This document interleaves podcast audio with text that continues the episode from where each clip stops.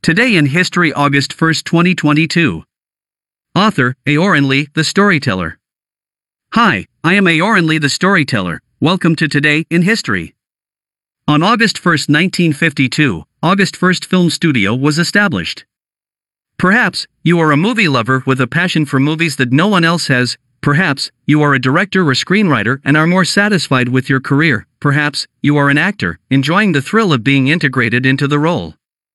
In any case, movies, with the development of society and the progress of science and technology, are becoming more and more common, entering thousands of households.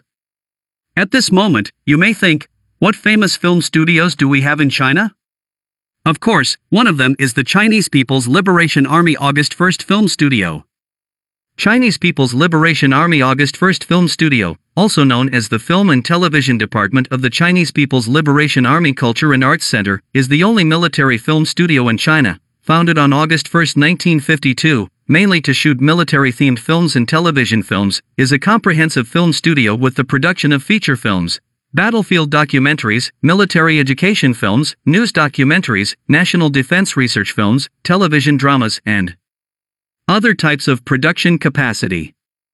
In March 1951, with the approval of the Cultural and Educational Committee of the Central People's Government of the People's Republic of China and the Central Military Commission, the Military Education Film Studio of the General Political Department of the Central Military Commission was established.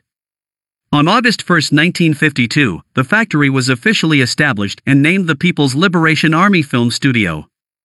In the early days of the factory, it mainly produced military education films and news documentaries.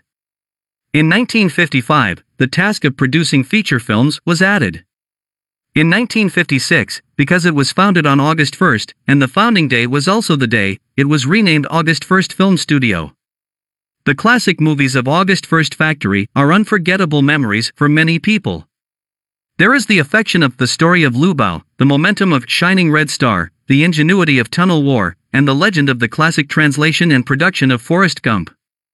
Since its establishment, August First Film Studio has trained more than 160 directors, more than 300 actors, more than 200 photographers, 18 screenwriters, and a group of professional artistic and technical cadres who are active in the front line of creation.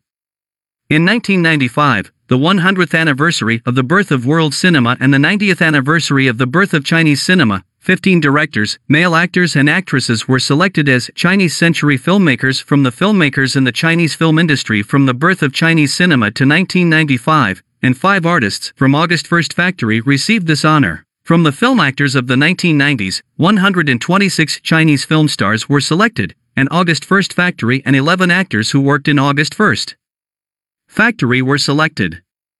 It can be seen that August First Factory is really a talent cultivation base. On February 2, 2018, August 1st Film Studio merged with the former General Political Affairs Song and Dance Troupe, General Political Opera Troupe, General Political Drama Troupe, and General Political Military Orchestra to form the People's Liberation Army Culture and Arts Center. And the August 1st Film Studio was internally renamed Film and Television Production Department of the People's Liberation Army Culture and Arts Center, and was downgraded from the Deputy Army Establishment unit to the main division. That's all for today. If you like our show, you can reward us on Ximalaya or Qingting FM. Do you want to know what happened on August 2nd in the past? Check our newest episode at 0 UTC tomorrow.